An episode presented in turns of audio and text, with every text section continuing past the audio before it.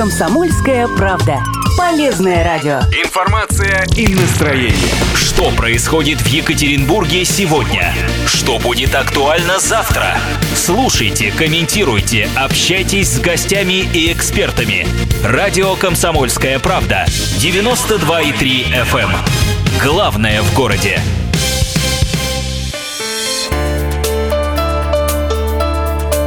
Тема дня. На радио «Комсомольская правда». Ну а как же кризис, милый мой дедочек? Ну а как же кризис, лысый голубочек? Не волнуйся, бабка, не волнуйся, Любка Кризис тут в Америке, сизая голубка.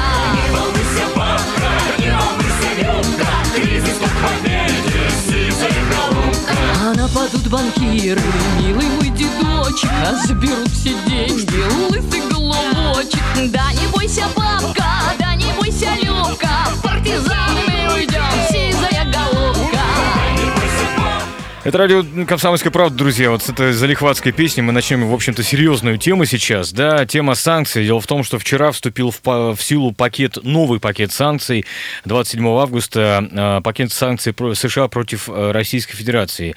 И э, теперь Госдеп э, перестанет выдавать лицензии на экспорт в Россию вооружения, продукции двойного назначения, кроме экспорта в космической отрасли, в которой мы пока продолжаем сотрудничать, и в сфере гражданской авиации. Кроме этого, Москва лишается теперь любых кредитов, кредитной гарантии, другой финансовой поддержки и любой помощи США, кроме срочной гуманитарной. С нами сегодня э, эту тему обсудит Максим Сергеевич Марамыгин, директор Института финансов и права УрГЭУ, профессор, доктор экономических наук. Все верно? Да. Добрый день. Добрый день. Или недобрый? Да нормальный. Да нормальный. Мне очень понравилось, мы за эфиром вы сказали, что, что хорошего, да ничего плохого, да? Вот э, эти самые санкции, это ничего плохого? Ну, вы знаете, во-первых, ничего нового эти санкции не принесли. По большому счету, они повторили э, ранее уже наложенные санкции. Часть из них э, налагались сег- сегментарно, то есть на конкретные предприятия. Но помимо этих предприятий, ну, например, на оборонном э, заказе никто, кроме государственных предприятий, по большому счету не работает. Ну да. Соответственно, на них э, персонально были наложены санкции. Сейчас названо, что в целом э, данный вид продукции больше э, в Россию не будет поставляться. Ну, он и так не поставлялся уже достаточно большое время. Поэтому вот пока что ничего страшного, вот, вот какого-то катастрофического не произошло.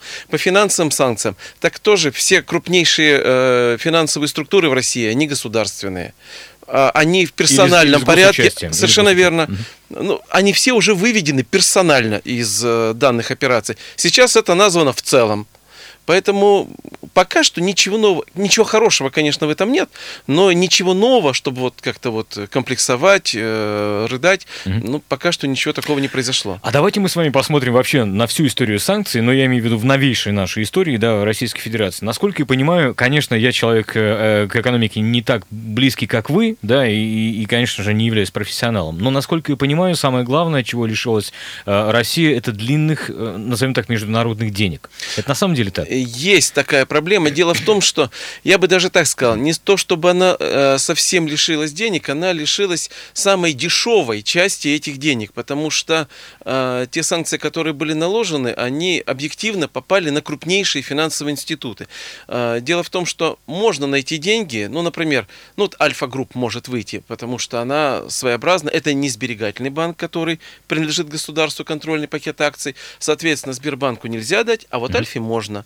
То есть, но в то же время э, Сбербанк это фирма, это крупнейший банк Восточной Европы, это Кстати, банк, кстати. да, это банк с очень серьезным кредитным э, рейтингом, соответственно, заимствование ему будет на одну ставку. Любой другой российский банк, который не обладает таким высоким рейтингом, он может, частно имеется в виду, зайти и занять денег, но для него цена заимствования будет существенно выше. И получить ему деньги будет сложнее, потому что ему надо будет доказать, что он кредитоспособен, что он надежен, что он сможет работать. А учитывая, что у нас центральный банк тут покосил, конечно, банки очень хорошо последние э, несколько лет, ну все Вы знают. имеете в виду санацию ту самую, да? Совершенно верно. Сколько банков было выкашено, причем самых крупных. И эту нервозность, которая рождена на финансовом секторе и внутри страны, и в отношении к нашему сектору такая же нервозность. Никто не знает, э, у какого банка там, я не знаю, там, в сентябре месяце Центральный банк решит отозвать лицензию. Поэтому ясно, что для них заимствования будут гораздо дороже. Поэтому я бы так сказал, что, э, во-первых, более мелким банкам меньше дадут, соответственно, они меньше могут э, среди клиентов разместить. А во-вторых, дороже дадут. Вот, поэтому вот в этом проблема есть, конечно. Смотрите, но как бы то ни было, и это подтверждают цифры, Соединенные Штаты, нравится это кому, не нравится, но являются крупнейшим партнером торговым именно, например, Свердловской области. Ну, в смысле, в структуре стран, с Да, которыми да. Свердловская область отдельно торгует, Штаты на первом месте. Да. Да? Причем мы понимаем, что это в основном Титан, Совершенно верно. Да. Это в СМПО, это очень точечно. ну, точечно, ну, тем не менее, там объемы торговли весьма Да. не маленькие, да. Это, э, скорее всего, медь и медь содержащие там Части- продукты. Да, так, это металл. э, но если титан, он полностью идет, и изделия из титана, они полностью идут, потому что там в первую очередь Боинг покупает и стойки шасси, и, в принципе, э, так сказать, другие изделия из титана. Э, Потому как, если просто брать металлургию, за исключением титана, то там и Китай встанет, потому что два крупнейших наших торговых покуп партнера покупателя металла, а металл все-таки наш главный товар на Урале, это Китай и Соединенные Штаты. Но учитывая, что весь титан идет в Соединенные Штаты, они превалируют над Китаем. Понятно, понятно. Хотя доля Китая, она растет. Э, э, Я думаю, что и будет расти еще, да? Да, конечно. А, давайте мы послушаем э, мнение на этот счет Евгений Войко, доцента Департамента прикладной политологии финансового университета при президенте Российской Федерации. Почему эти санкции, новый пакет был введен, вот она нам об этом рассказала. Последние годы отношения между Россией и США складывались э, довольно напряженно, было много взаимной, скажем так, жесткой риторики. Ну и вот последний сюжет – это обвинение российской страны в вмешательстве в американские выборы, так называемые хакерские атаки, вмешательство политической России в выборы. Эта тема, э, что называется, мейнстрим сегодня. Ну и, собственно, под это дело вот и были анонсированы новые санкции уже в отношении банковской системы России. В данном случае, в общем-то, шансов на то, что санкции как-то э, будут сняты, или, по крайней мере, риторика будет смягчена, нет. Пока не по одному из сюжетов, которые заявлялись в США, но, в общем-то, Евросоюз их поддерживал, это смена российского решения по Крыму, в целом по Украине, выход России из Сирии. Тема эта будет и дальше, да, раскручиваться. Здесь пока шансов мало. Смотрите, мы с вами не являемся политологами, да? да. А, Мы с вами смотрим, хотя говорят, что политика есть концентрированная экономика, там много постулатов на этот счет есть, э, но тем не менее, мы с вами смотрим на некие уже последствия. Санкции Да, да. э, приняты, да, этот пакет э, вступил вчера в силу, хотя были сомнения на этот счет. Смотрите, а можете еще сказать вот на какой момент? Ну, сейчас риторики на этот счет действительно очень много в средствах массовой информации. А одна из вещей, которая заявлялась, во всяком случае, на одном из этапов, это то, что санкции будут иметь, э, ну, часть этих, этих санкций будет иметь некий персональный характер. Что вот, мол, Соединенные Штаты считают этих, этих и этих людей, не знаю, там, врагами всего мира или врагами Соединенных Штатов отдельно и конкретно, и вот поэтому мы блокируем их деятельность. Ну, взять того же самого Дерипаску Мгм. да? А, чью, на- насколько, и причем, я, насколько понимаю, он очень элегантно из этого как-то вывернулся сейчас. Можете рассказать, а если вы следили за этой ситуацией, А, что ну, тут, произошло? видите, тут два момента. Дело в том, что Дерипаска один из серьезных поставщиков алюминия на американский рынок. А, Вы понимаете, вот вы правильно сказали, а, действия предпринимают политики, а, не всегда глядя на экономические последствия. Просто Ну, наезд... Трамп-то бизнесмен. Но Да, не до он чего же, мы дойдем не-не-не, еще, кстати. Но, но он же не инициатор, не он Ну ведь да, ну да, инициатор, да, да, правильнее это сказать. Он-то как раз снял бы. Он как раз ведет себя как э, такой достаточно циничный и жесткий предприниматель, который блефует, который выжимает по максимуму, который готов высказать самые нереализуемые условия, чтобы под них выдавить максимум возможного. Прекрасно понимаю, что если бы он озвучил то, что он может выдавить, он бы получил меньше. Это как бы старый принцип. Так вот, э, американский же рынок металлов очень серьезно отреагировал на санкции про- по, по э, алюминию, и цены резко пошли вверх. И в результате, казалось бы, хотели сделать лучше американскому рынку, а фактически повысили цены на этом рынке. Соответственно, тем самым повысив себестоимость американского товара и снизив его конкурентоспособность на мировом рынке. Быстро спохватившись, нашли красивые условия, которые должен М, он, вот он так выполнил. Он вышел там, немножечко отошел в сторону, но это принцип был такой, надо отыграть красиво так, чтобы снять санкции, потому что реально это ударило по самим Соединенным Штатам. И это, кстати говоря, показывает, что если что-то будет ударять по ним экономически, непосредственно напрямую, они будут выруливать. Слушайте, Максим Сергеевич, вот э, мы с вами сейчас говорим, и э, то, что вы рассказываете, все больше и больше и дальше и дальше напоминает э, классическую игру в монополию. Ну, как бы да. Есть что-то такое? Есть, похожее, конечно, да? есть. Давайте блок рекламы. Сейчас мы э, прервемся буквально минутку и продолжим про санкции. Оставайтесь с нами. Тема дня. На радио «Комсомольская правда». Радио «Комсомольская правда», 92,3 FM Екатеринбург, 96,6 Нижний Тагил, 89,5 город Серов. Напомню, что мы сегодня обсуждаем э, санкции. Новый пакет, напомню, вчера вступил в силу. Э, санкции, которые приняли США против Российской Федерации. И напомню, что с нами сегодня Максим Мурамыгин, директор Института финансов и права Уральского государственного экономического университета, профессор, доктор экономических наук. 3850923, вот телефон прямого эфира радио «Комсомольская правда». И вопрос у меня к слушателям. Друзья, а как вам кажется, э, на что конкретно повлияют эти самые санкции, вот с нашей, с обывательской точки зрения, вот хотел бы вас э, спросить. 3850923, и можете также писать нам сообщения на мессенджеры WhatsApp и Viber, плюс 7 953 385 0923. Смотрите, э, хотел еще, знаете, немножечко отъехать на несколько лет назад. Помните, та самая пресловутая поправка Джексона Веника, из-за Да, которой да, нас не да, пускали в ВТО. Да, да, в ВТО да, да. нас пустили, и, и что?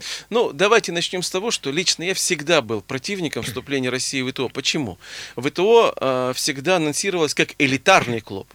Э, вступление в ВТО э, предполагало, что должны получить добро от всех уже существующих членов ВТО. Если учесть, что в мире 219 стран, из них порядка э, 40 стран, ну это карлики типа Монако, Сан-Марино, Люксембург, ну то есть это карлики, которые не имеют э, никакого веса, или Ватикан, например, Э, остается, ну, грубо говоря, там 170 стран. Если учесть, что мы вступали 158 страной, Ну да. говорить о какой элитарности можно? Ну да. То есть да. при этом, вступая в этот клуб, мы понимаем, то есть, ну, вступала бы Грузия. Ну, сколько стран имеют экономические интересы в Грузии? Ну, с десяток.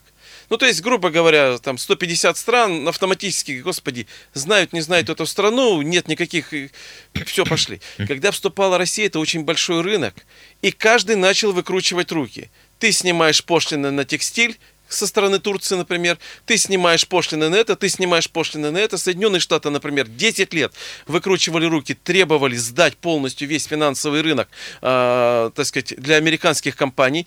Причем делалось это все под видом э, конкурентности на рынке. Но мы же прекрасно понимаем, если мы поставим зайчика и черепаху и будем честно проводить соревнования на скорость бега, понятно, что заяц Ну да, победит.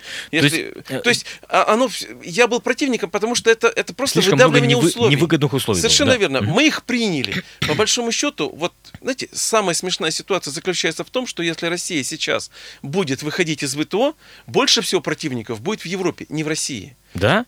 Потому что э, под это дело сняли, сократили пошлины на иностранные автомобили, сократили пошлины на текстиль, сократили, ну, на, на кожаные изделия, на очень много. На что Россия взяла на себя обязательство, то, что у нас и так ввозное, они дешевые, потому что там невысокие пошлины. Если это все будет возвращено, причем выйдя из ВТО, мы же будем иметь право для одной страны делать одни пошлины, а для другой страны А, другие. понятно.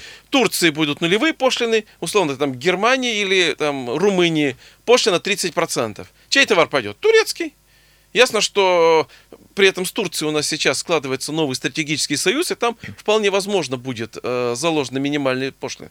Поэтому, если вы заметили, про ВТО даже никто не вспоминает в данном случае, прекрасно понимая, что взятые нами э, обязательства – это как раз им козырь. И Мгм, это наш понятно. ответ может быть выхода из ВТО. Слушайте, э, такой вопрос. Ну хорошо, с тех пор прошло какое-то время, теперь ситуация поменялась, по-моему, на 180 Да, градусов, да. что называется, да?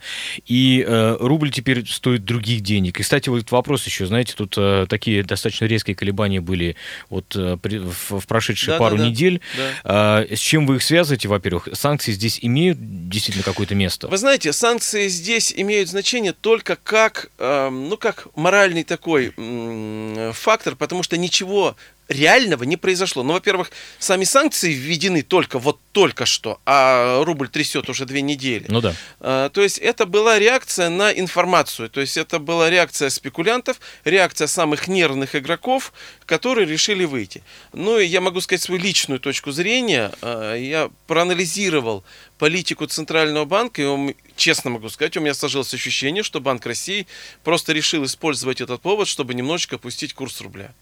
Потому что... а, Ну, когда- подзаработать денег. ну, заработает не он, заработает Минфин на самом деле. Ну, понятно. Но еще и нефть, э, кстати, подорожала. Еще на этом... Совершенно сыграть, верно. да? То есть э, в первые дни, когда рубль начал трясти, Банк России не только не поддержал его, Банк России продолжил в стандартном режиме скупать валюту на рынке. То есть ему достаточно было даже в первый день хотя бы ограничить скупки валюты. Я уже не говорю датировать рынок, просто покупать не столько, сколько он скупал перед этим. Он продолжил. Рубль продолжал падать. Банк России все равно продолжал скупать. И только фактически на 69 э, рублях за доллар, он начал проводить корректировки скупки валюты. Вы вдумайтесь, не датировать рынок. И сейчас ведь он не датирует рынок. Ну он да, просто ну да. Перестал покупать валюту до 1 сентября. Давайте послушаем мы сейчас э, э, рассказ об этом Олега Вьюгина, председателя наблюдательного совета при Московской бирже, что влияет на данный момент на курс рубля и особенно при достаточно высоких ценах на нефть. Два фактора основных. Первый – это то, что из-за ожидания санкций иностранные владельцы ценных бумаг и акций российских компаний их распродают. Ну, не панически, но как бы продают и уходят из э, рубля. Ну, прежде всего из ОФЗ и из рублевых акций Сбербанка, например. А второй фактор, э, который действовал, ну, сейчас вроде как Центральный банк сказал, что он прекращает это делать, это довольно крупные покупки иностранной валюты в пользу Минфина. То есть не только иностранцы покупали доллары и уходили, но и Центральный банк очень много долларов покупал. И это, конечно, два этих фактора толкнули рубль вот не в пропасть, но к уровню 69, который мы видели. А первый фактор будет продолжать действовать до тех пор, пока не будет окончательной ясности. Все-таки какие санкции будут применены? В основном по отношению к российскому долгу и по отношению к Госбанку. Я напомню, это Олег Вьюгин, э, председатель наблюдательного совета при Московской бирже.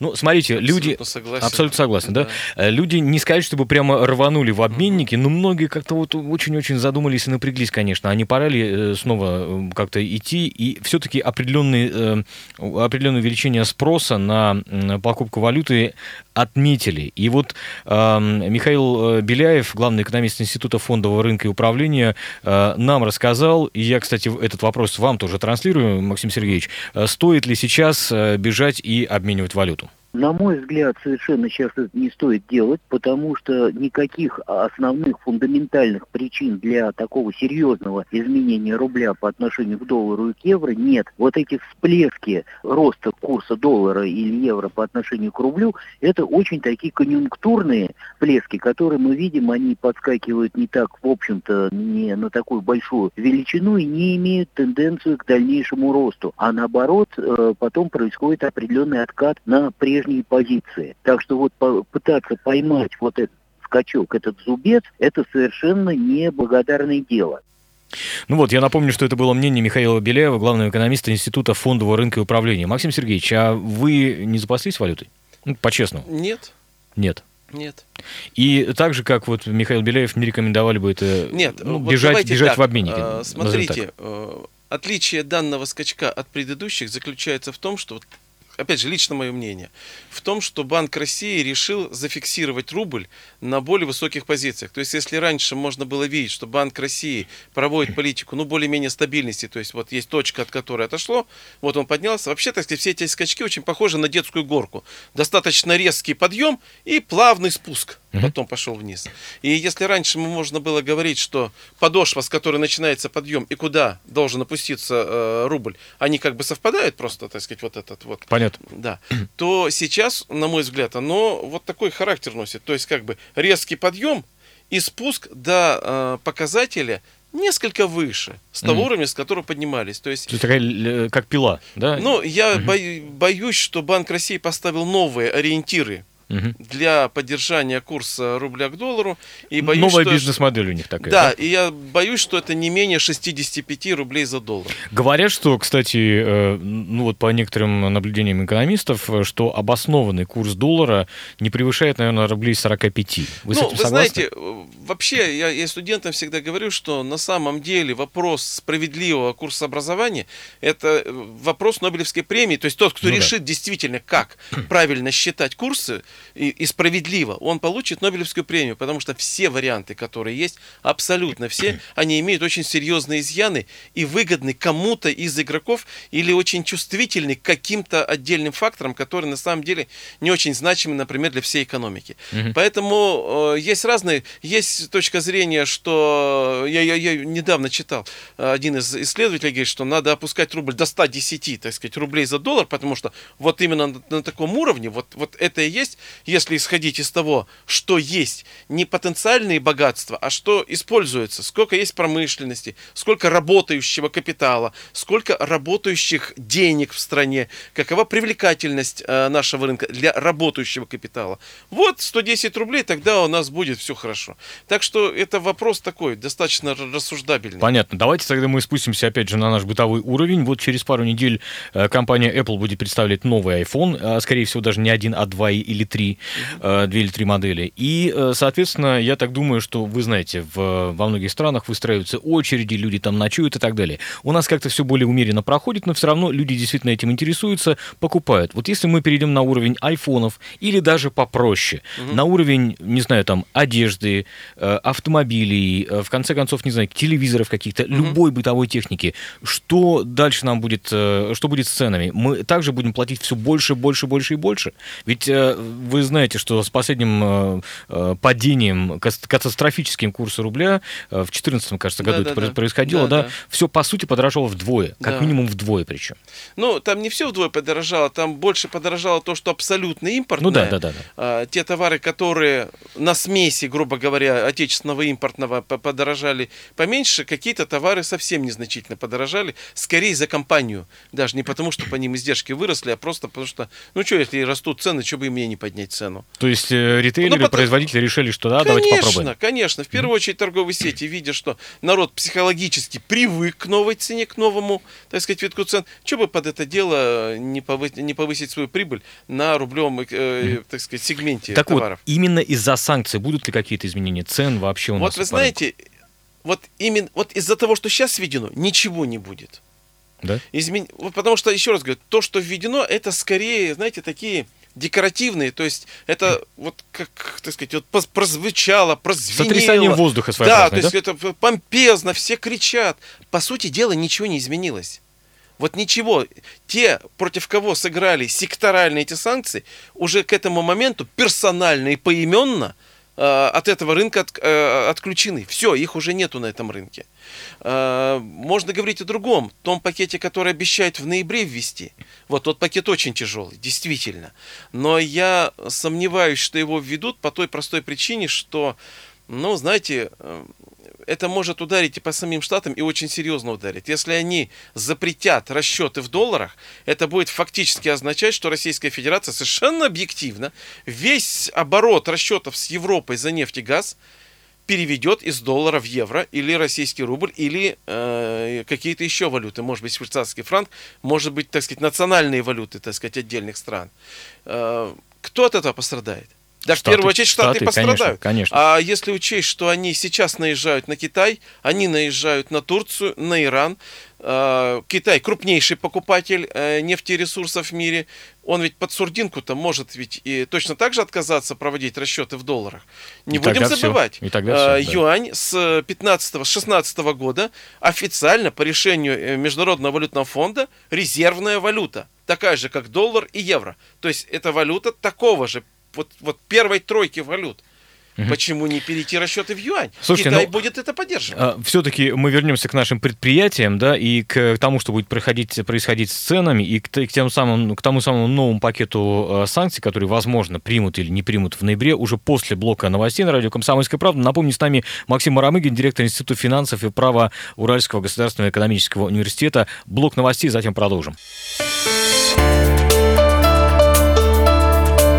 Тема дня. На радио «Комсомольская правда». Про санкции, напомню, мы говорим сегодня с Максимом Сергеевичем Марамыгиным, директором Института финансов и права Уральского государственного экономического университета, э, профессором, доктором экономических наук. 3850923, вот телефон прямого эфира. Как вам кажется, повлияют ли санкции вот так существенно на э, то, как мы здесь с вами, простые люди, собственно, и живем? А, несколько сообщений зачитаю. Пишут, что Ростех уже не получает баксы из Индии. Ну, вполне возможно, но если это контракт с Индией... Видите, с Индией целый ряд контрактов в последнее время ставится под сомнение не потому, что Индия хотела бы уйти, а из-за проколов с российской стороны. Об этом вслух как бы много не говорится, но во многом это недоработки внутри просто ну, очевидно, из- из-за какого-то понимания, что ну Индия все своя, она Ну все да, проглотит. Можно как угодно, да? Да, а там менталитет достаточно своеобразный. Они такие же жесткие переговорщики, как китайцы. Очень жесткие переговорщики. И они как держатели денег, очень циничные держатели денег, они могут и поиграть. Поэтому вполне возможно, что что-то здесь. Если же индийцы хотят купить, они купят за рупии или российские рубли. Тут проблем не будет. Наши банки давно живут для себя, а вовсе не для развития экономики. Они не собираются снижать кредитную ставку и укреплять наш рубль. Такова политика Набиулина. Вот такой комментарий. Ну, отчасти, отчасти соглашусь, отчасти. Но давайте не будем забывать, что банки это субъекты бизнеса, а в условиях жесточайшего прессинга со стороны ЦБ, ну, как-то мысли о всеобщем благе в голову не сильно приходят. Если львиная доля банков не с, без государственного капитала, вот просто сидят и думают, когда к ним придут за отзывом лицензии, то, ну, знаете, как-то думать о развитии общества, ну, не с руки. Хорошо, давайте вернемся к э, работе наших предприятий. На примере того же самого СМПО, титановой отрасли, да, А, то есть все останется так же, как было, потому что титан, я так понимаю, что это, это тоже такая продукция, может быть, и двойного назначения. А, То есть мы также будем экспортировать, ни на что это не, не повлияют эти самые санкции. Но и возникает еще один вопрос. Ведь э, как бизнес, как вода, дырочку всегда найдет. Вы помните те самые, э, когда у нас ввели контрсанкции, Да-да-да. те самые белорусские мидии, Совершенно верно. да? И пармезан, да, это Да, да, все, да, да, да, да. то есть Беларусь родина пармезана. То есть да. экспорт через третьи страны возможен? Вполне возможен. Я бы тут хотел сказать другое. Советский Союз жил под санкциями практически все время. И до Второй мировой войны по одним причинам, потом на время войны, ну там просто был вопрос выживания всех остальных игроков, поэтому они, грубо говоря, сняли санкции, те же Соединенные Штаты, просто потому, что понимали, что э, противостояние гитлеровской, как бы там, Коалиции. Евразии, грубо говоря, и Соединенных Штатов ничему хорошему не приведет. Если, так сказать, все ресурсы Советского Союза будут у фашистского режима, им тоже не поздоровится. А инженерная мысль у немцев всегда была э, очень сильная. Им ресурсов не всегда хватало. Поэтому только поэтому, как только война закончилась, вспомни, фултоновская речь Черчилля, только вот еще войска не отошли. Уже все, холодная война, железный занавес, все опять. Поэтому мы всегда жили в санкциях. Санкции были за все. В основном надуманные, в основном просто используемые как повод. Был для- бы повод, да, что называется. а повод всегда найдется. Это да. Было, было бы что. Поэтому э, я бы здесь не комплексовал. Ну, понятно, что мы живем в таком мире, мы живем в такой системе. Надо просто думать. Если возвращаться к ВСМПО, вы знаете, я так думаю, что это уже красная черта. Потому что, вот, то есть, если с той стороны будет красная черта, то и с этой стороны красная черта. То есть, это э, отказ работы по ВСМПО может быть одновременно с отказом предоставлять двигатели э, для космических кораблей, просто прямой отказ возить американцев на международную станцию, а летать им не на чем. Может быть шантаж, э, так сказать, по тем э, астронавткам, которые там сейчас находятся, по принципу своих увезем, с вашим делайте, что хотите, на чем хотите, на том и вывозите. Я фантазирую немножечко, я, Я просто понимаю, да. понимаю вот ту красную черту, которая может быть. А, э, И она может быть ответом на, например, запрет всех долларовых расчетов.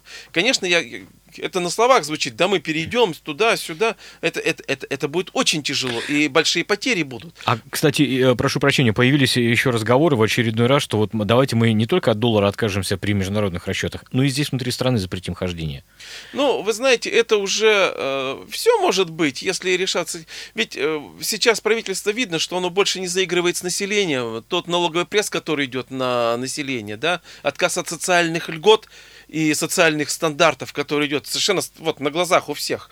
То есть э, означает, что правительство не заигрывает больше с А населением. это тоже из-за санкций? Нет, это не из-за санкций, это, ну, это уже от темы, я думаю, отдельного разговора. Ну да. Я думаю, что это просто результат, ну, эта элита 20 лет находится у власти. Все-таки после 10 лет определенная трансформация восприятия действительности, она происходит. У них там. Да. А учитывая, что людей очень много власти, стра- Россия страна достаточно таких концентрированных властных э, вертикалей, когда можно все.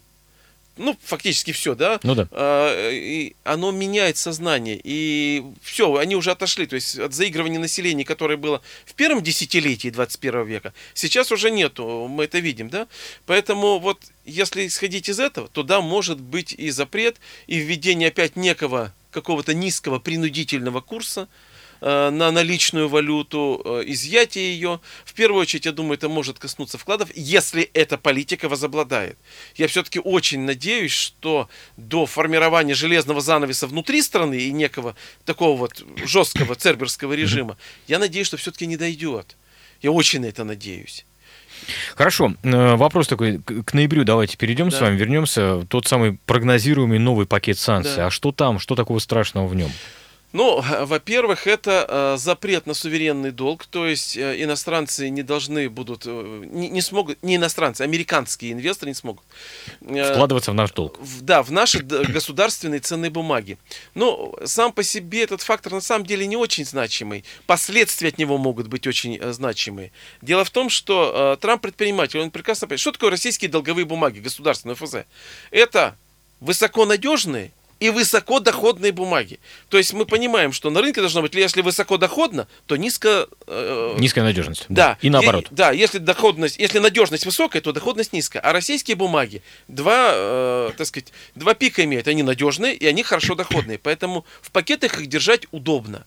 Соответственно, э, те же предприниматели могут прийти к американским властям и сказать, почему нам нельзя, почему европейцы могут зарабатывать и зарабатывать дополнительно, потому что американские компании сбрасывают эти бумаги, значит их курс пойдет вниз, значит доходность пойдет вверх. То есть они еще сверхприбыль получат, а мы вообще не можем получать. И вот здесь одно из двух решений может быть со стороны американских властей. Или они закрывают глаза и не видят, как крупнейшие американские инвестиционные фонды эти пакеты начинают сбрасывать на свои азиатские дочки. То есть формально в их пакетах нету, но в дочерних компаниях они есть. Ну, то есть они все равно доходность это получили просто через свои, допустим, гонконгские... там, Офшоры, э, так называемые, Да, да, да, фактически? через офшоры, либо через южнокорейские свои филиалы. Этот, фили- э, этот вариант был бы нормальный. Но может быть другой вариант, когда э, Трамп начнет ломать Европу, чтобы и они вышли из этих долговых бумаг. Вот это будет хуже. Катастрофы, опять же говорю, не будет. У нас долг невысокий. У нас очень невысокий долг. У нас всего 16% ВВП долг. При, э, так сказать, ну, допустимом 60% это вообще нормально, когда 60%. это- У нас 16. В Соединенных Соединенных Штатах глубоко за 100% долг от ВВП. А если уж брать э, Европу, там и за 200, и за 270 в отдельных странах долг заходит. Поэтому это им надо волноваться, да? У нас все равно катастрофы не будет. И у иностранцев всего треть долга. Понятно, понятно. Вот, а две трети у внутренних держателей. Вот, э, да, э, это будет некое, так сказать, колебание на рынке, но опять же катастрофы не будет. А самое плохое, это опять же говорю, а, отключение от долларовых расчетов. Оно создаст действительно проблему, но опять же, какую-то кратковременную проблему, но серьезную. Ну там Вот, в год, и- например, да? Да, даже не год, нет. Я думаю, Меньше? что это все можно будет решить за три, три месяца будет острая проблема пере- перехода со счетов с банков и потери и выцарапывания своих активов. А, И в течение еще, наверное, квартала, то есть квартал тяжелый, квартал переходный. Потом заработает. Я предлагаю в очередной раз послушать, э, послушать Евгению э, Войко, доцента Департамента прикладной э, политологии Финансового университета при президенте России. Так вот, возможно ли то самое какое-нибудь смягчение санкций в каком-либо виде в ближайшее время? В обозримом будущем пока речи о полной отмене или же смягчении санкций не идет, то здесь, конечно, говорить о каких-то возможных причинах для этого тоже э, не приходится, но если попытаться все-таки смоделировать ситуацию, то, безусловно, это, конечно, смена политического и внутриполитического курса России, полное, так сказать, единение с американскими политическими требованиями в отношении России. Ну вот, собственно, это Украина, Сирия, какие-то внутриполитические изменения в самой России. Поэтому здесь может речь идти о том, э, что, конечно, роль самого Трампа в американской политической э, жизни. Э, я думаю, что здесь, конечно, уже многое будет зависеть от действующего президента, насколько он сможет, собственно, надавить на правительство, насколько он сможет на него повлиять. Но, как мы видим, в общем-то, Трамп в этом смысле отчасти не готов идти вот на такую острую конфронтацию, ну и плюс у него нет для этого достаточно политического ресурса. Поэтому, собственно, этот механизм тоже вряд ли будет в среднесрочной перспективе использован и принесет к благоприятному результату.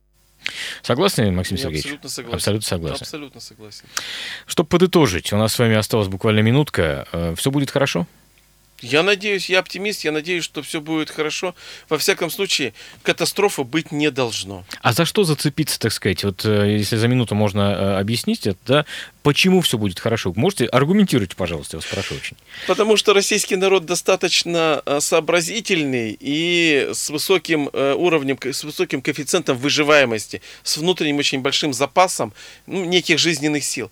Уж если мы 90-е годы пережили, если вот я беру просто, так сказать... И Великую Отечественную, кстати. Да, ну Великую Отечественную там, ладно, это было давно, это то поколение почти... И война, почти, и да, война, в общем, да. Да, оно почти ушло. Но мы пережили безумные 90-е годы, перешли через них то вот те колебания, которые идут сейчас, я думаю, что мы их переживем. Спасибо большое, но действительно все будет хорошо, на этом и хочется подытожить. С нами, напомню, Максим Сергеевич Марамыгин, директор Института финансов и права УрГЭУ, э, э, доктор экономических наук и профессор. Оставайтесь с нами, это радио «Комсомольская правда». Хорошо, все будет хорошо, все будет хорошо, я это знаю. Хорошо, все будет хорошо, вот чувствую я девки загуляю до субботы точно. Хорошо, все будет хорошо, все будет хорошо, я это знаю. Хорошо, все будет хорошо, вот чувствую я девки загуляю, ой, загуляю.